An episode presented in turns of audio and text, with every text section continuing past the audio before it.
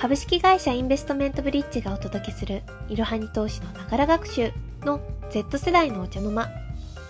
このエピソードでは Z 世代の意識や価値観を知っていただけるようなトークをインタビュー形式でお届けします。最近ボクシングジムで瞬発力が上がったインターン生の清水がホストを務めさせていただきます。このインタビューがリスナーさんのモチベーションを上げることに貢献できたら嬉しいです。記念すべき第1回 Z 世代のお茶の間。今回はインターン生のだるまさんにお越しいただきました。第1回ということで緊張されているかもしれませんが、お茶の間のように和気あいあいとお話できればと思います。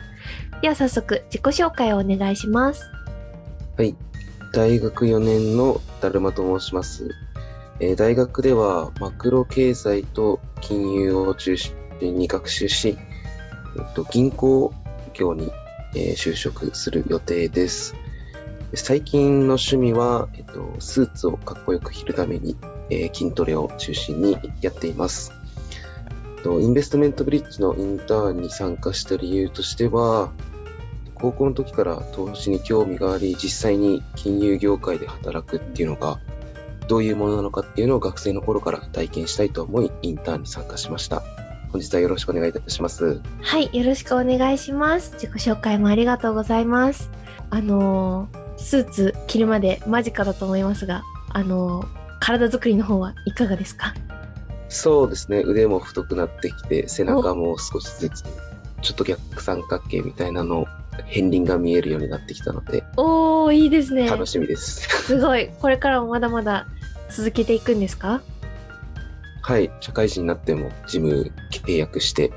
週2から3行けるのが理想ですおお確かに週23行ってればだいぶ強そうに なれそうですねはいありがとうございます。えー、では早速インタビューの方に入っていきたいと思いますが、まず最初に本日の質問5つをご紹介したいと思います。1つ目、キャリアかプライベートだったらどっちを重視する ?2 つ目、働き方、同じ会社で長く働くか、転職希望か。3つ目、投資をしているか、投資方法は？どうやって選んでいる？どうして始めた ?4 つ目、100万円手に入れたら何に使う ?5 つ目、将来好きに使えるお金ができたら何に使いたい？こんな感じでやっていきたいと思います。では1問目。キャリアかプライベートだったらどちらを重視しますか？はい。これ結構時間軸で分かれると思っていまして、はい、若手のうち、えっとまあ、30、35ぐらいまでは私はキャリアを重視して、それ以降はプライベートも少しずつ重視していきたいなというふうに思ってます。なるほど。ちなみにその30、35あたりで分かれ目が来るっていうのはどうしてなんでしょうか？はい、えっと、いわゆる若いうちっていうのは、まあ、体力もあったり、まあ、知識の吸収量とかも、えっと、まあ、できる時期だと思うので、その間は、こうしっかりキャリアっていうのだったり、まあ、専門性っていうのを高めて、自分の価値を高められる時期なのではないかなと思ったので、キャリアの方を選択しました。なるほど。その後は、どうしてプライベートも重視していこうっていうはい、えっと、そうですね。まあ、プライベートっていうところですけど、まあ、結婚とか、まあ、それこそ子育てとかっていうのも、まあ、出てくるのかなと思うので、そういったところで、えっと、まあ、その20代とかに培った専門性とかがあれば、ある程度そういったところ、プライベートの時間っていうのも、40代になったりした時にうまく作れるんじゃないかなっていうところで、まあ、プライベートもそれ以降は少しずつ、まあ、自分の生活、自分の、まあ、一度の人生なんでそういったところも質を高められたらなと思ってます。なるほど。確かにプライベートの時間もとっても重要ですもんね。プライベートを重視する際は、まあ、また今とあの、あの結婚したりだとか、お子さんが生まれたりだとか、あのいろいろ状況が変わっているかもしれないんですけどプライベートを重視する際にあのどんなことに重きを置きたいですか？そうですね私自身はこう家のインテリアとかに少しこう自分なりの趣味思考を出せたらなと思ってます。なるほどじゃあ家を、えー、過ごしやすい自分の好みの空間に作り上げていってで、まあ、お家で過ごす時間を大切にしたいっていうことですね。はい、おっしゃる通りです。おお、それも素敵ですね。じゃあ、それまでは、えー、だいたい35歳までだと10年ちょっとですけど、バリバリ働いていただいて。はい。はい、頑張ってください。じゃあ、2つ目の質問です。えー働き方についてで、同じ会社で長く働くそれとも転職希望を？お願いします。はい。僕は基本的に転職を考えながら、えっ、と、働いていきたいなというふうに思ってます。なるほど。というと、そうですね。まあ、一つの会社に長くいてもいいかなとは思うんですけど、やっぱ結構やりたいことっておそらく、まあ、じ今の自分の中でもやりたいことって複数あったり、まあ、それこそ働き出したら、おそらくもっと他にやりたいことだったり、まあ、もしかしたら今やってるものがそもそもあんま合ってないなっていうのが、おそらくあるんだろうっていうのは思いはあります。はい。それで、その際には転職を考えていきたいということですね。ちなみに、あの、転職を、えー考える際に、まあ少なくともそそうは言っても何年間はここで勤めてから考えたいなとか考え直したいなとかなんかあの自分の中でそういう期間的なあの基準みたいなものってあるんですか？そうですね。まず、こう、初めの一社目の就職は、まあ、長くても10年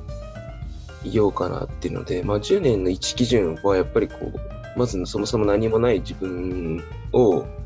あ高められるのがおそらく10年、まあ、専門性とかを作られるのが、まあ、10年かなっていうのを考えています。で、その後は、まあ、会社、まあ、外銀とかに行った時に、まあ、3年。その後は、こう、コンサルとか、アセットマネジメントとか、まあ、最終的には、えっと、ちょっと社会貢献みたいな意味合いもしたいなと思っているので、政府系の銀行であったり、まあ、はい。機関に行けたらすごい理想的だなっていうのはあります。なるほど。あーありがとうございます。最初10年って聞いて結構長いなと感じたんですけどやっぱりその、まあ、基礎から専門性をどんどんどんどん培っていくには初めは10年ぐらいは必要っていうことなんですねはい。これから働く会社で、えっ、と、まあ、上司の方々、先輩の方々たちは、だいたい勤続年数っていうのはどれぐらいが、あの、平均的なんですか？そうですね。よく聞く話では、えっと、3年目までに3割いなくなるっていうのは聞きました。ああ、そうなんですね。結構早いですね。10年と比較しても3年でいなくなっちゃったら、だいぶ。へえ、そうなんですね。それは、あの、新卒で入った場合でも3年でいなくなっちゃうんですか？あ、そうですね。新卒入った人の3割が3年目までにいなくなるっていうのは聞きました。へえ、それはやっぱり激務だからとかなんですかね？おそらくそうなんですかね。まあやっぱり辛かったり、まあそれこそ自分に合わなかったりっていうのもおそらくあると思うんで。なるほど。そういう方々は、えー3年までに、あの、辞めて、別の会社に行かれてると思うんですけど、同じ業界に進んでるんですかねそれとももう全く業界を変えてるんですかねどうなんですかね。まあ、仕事が合わないと思った人はおそらく業界を変えるだろうし、うんまあそれこそ、まあ、自分の仕事と、まあ、お金とかの関係で合わなかったら、まあもしかしたら同業他社に行ったりっていうのがあると。あそうなんですね。いや、その3割いなくなっちゃうということなんで、10年間続けるには残りの7割に 入れるように。だけど、あの、決して無理はしないで、あの、はい常に自分のことを第一に考えて、頑張っていただいてほしいなと思います。はい。はい。じゃあ次、3つ目の質問。えー投資はしていますか？もししていたら、投資方法や選び方、また始めた理由も一緒に教えてください。はい。えっと投資自体はしています。おで、そういった銘柄の選び方では、えっと、まあ、個人的にやっているのは、まあ個別銘柄の投資が少し中心でえーやっています。えっと、投資方法としては証券会社を通して、えー、行っていると思うんですけど証券会社などについてもいろいろお伺いできますか？はい、えっと、僕が利用している証券会社は、えっと、楽天証券を利用して投資しています。はい楽天証券結構あの初心者の方にも使いやすいっていうことであのよく聞くことが多いんですけど実際に使ってみていかがですか？そうですね。僕も投資初心者ではあるんですけど、非常に使いやすいですね。個別銘柄の検索だったりっていうのも非常にこう細かいデータが載っていたり、まあアプリとかはすごい誰にでもこう使いやすい印象があります。あ、そうなんですね。その個別銘柄を選ぶときってどんな風に選んでるんですか？はい。僕が見てるポイントは2つありまして、1つは配当利回り、もう一つが、えっと、株主優待を見て選んでいます。今まで、あの投資をした経験の中で、なんか具体例とかってありますか？その、こんなところが良かったから、この企業に投資したみたいな。そうです。まあ、先ほどのこう挙げた2点をなんで重視するかっていうところなんですけど、まあ、もちろんこう長期投資でまあ、長く持つっていうのを意識してるので、はい、いわゆるその株価だけの変動を見るんじゃなくて、まあ、配当利回りって言ってこう、まあ、一定して安定もらえるお金が、まあ、ポイントなのかなと。で、まあ、ちょっと僕がこう就職先にこう寄ってしまうんですけど、はい、銀行株とかっていうのは、まあ、ある程度安定してて、かつ配当利回りもいいっていう印象があるので、おまあ、そういったところを少し狙いながら、あんまあんまりこう大きく値動きがないものを逆に狙ってやった方がまあ安心して持てるっていうのはあります。あそうなんですね。ありがとうございます。えっと、ちなみにその今までに投資にかけた金額っておいくらぐらいなんか？投資自体の金額は40万円ぐらいですね。うーん、40万円ぐらいでも、あのー、もうすでに何回か、えっ、ー、と、個別銘柄に投資をされたんですか？そうですね、個別銘柄、そんなに多く、3つぐらいしか銘柄を持っていないので、その程度だと40万円で収まる、収まります。あ、そうなんですね。これから投資を始めてみたいって思っている人たちにアドバイスをあのしていただきたいんですけど例えば全然知識がなくてただでもやってみた方が経験になるかなっていうような場合に最初に資金としてはいくらぐらいあれば十分だと思いますか？そうですね資金は本当に株式投資やりたいんだったらあの30万ぐらいあるといわゆるこう幅広く、うん、あのいろんなところに投資できる印象はあります。あ、そうなんですね。じゃあ、30万円ぐらいはあった方がいい？そうですね。まあ、できればあった方がいいんですけど、まあ、それこそ本当に投資をちょっと始めたいっていう人であれば、もちろんこう1000円から投資ができるっていう証券会社だったり、まあ、それこそポイントから楽天証券であれば、ポイント投資とか、積み立てがあるので、そういったところから、まあ、いわゆる本物のお金を使わずに、一旦そういったお試しでやるっていうのも、まあ、楽天証券ではそういうことができました。おー、そうなんですね。確かにそういうポイントとか使えるんであれば、あの、それは1ポイント1円みたいな感じで使えるんですか？そうですね。確おそらく1ポイント1円で使えたと思います。おー。たらね、一度元手を用意しておくとかいう必要もないので、結構気軽に始められそうですよね。はい、そうですね。気軽に始められるし、まあ、まあ、リスクがないわけではないですけど、うん、まあ、少しリスクを、気持ち的なリスクは抑えられるかなと思います。確かに。えー、だるまさんがそもそも投資を始めたきっかけって何ですか？そうですね。僕は投資を始めたきっかけは、あの、母の影響があります。へえ、どんな影響だったんですか？母がずっと投資をしていたので、それでこう、何年もこう少しずつ利益を出してるのを見たときに、あと、まあ、それで自分も利益を出したいっていうのもありますし、まあ、今後将来を据えたときに、どうやってこう株を持っとくのがベストなのかっていうのを考えて始めました。なるほど。ありがとうございます。お母様もなさってたのは長期投資だったんですか？そうですね、母親も同じ理論の配当利回りと株主優待っていうのに着目してやっていたので、ちょっとそれをそのままパクるような状態で 僕も投資をしていました。なるほど。いろいろ最初に教わったりしたんですか？あそうですね、母親からいろいろ教わりました。あいい環境ですね、それは。身近に投資をしている人がいて、しかも選び方とか始め方とか教えてもらえるっていうのは、とても、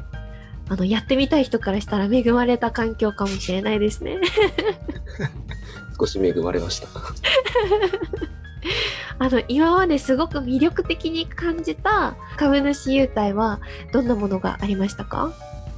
そうですね、まあ、具体的に2つぐらい挙げると、まあ、1つオリックスが、うんえっと、いわゆるカタログみたいなのを毎年配れるので、そういった部分で自分の好きなものを選べる。へー。っていういったものがカタログの中に入ってるんですか？そうですね、カタログちょっと僕、すべてそれ母親に、ま、選ぶの任しちゃってるので、何入ってるかあ。んまりよくわかってないんです。けど、確か食べ物とか、へー。家族はいつもお米とか、結構本当にあの食材から、まあ、いわゆるものまで、いろいろ選べるので、非常に、毎年それで自分の気分を変えられるっていうのがえー、確あるとかにそうですねに。魅力的です。あとは、キリンとか札幌とかは、まあ、ビールとかはい。もらえるので、非常に、まあ、僕少しビールが好きなので、おそういったのが、まあ、毎年1回届くのは、ちょっと楽しい意味ではあります。確かに、それは面白そう。なんか、あのーまあ、こっちから投資をして、それでいただいて、おあのー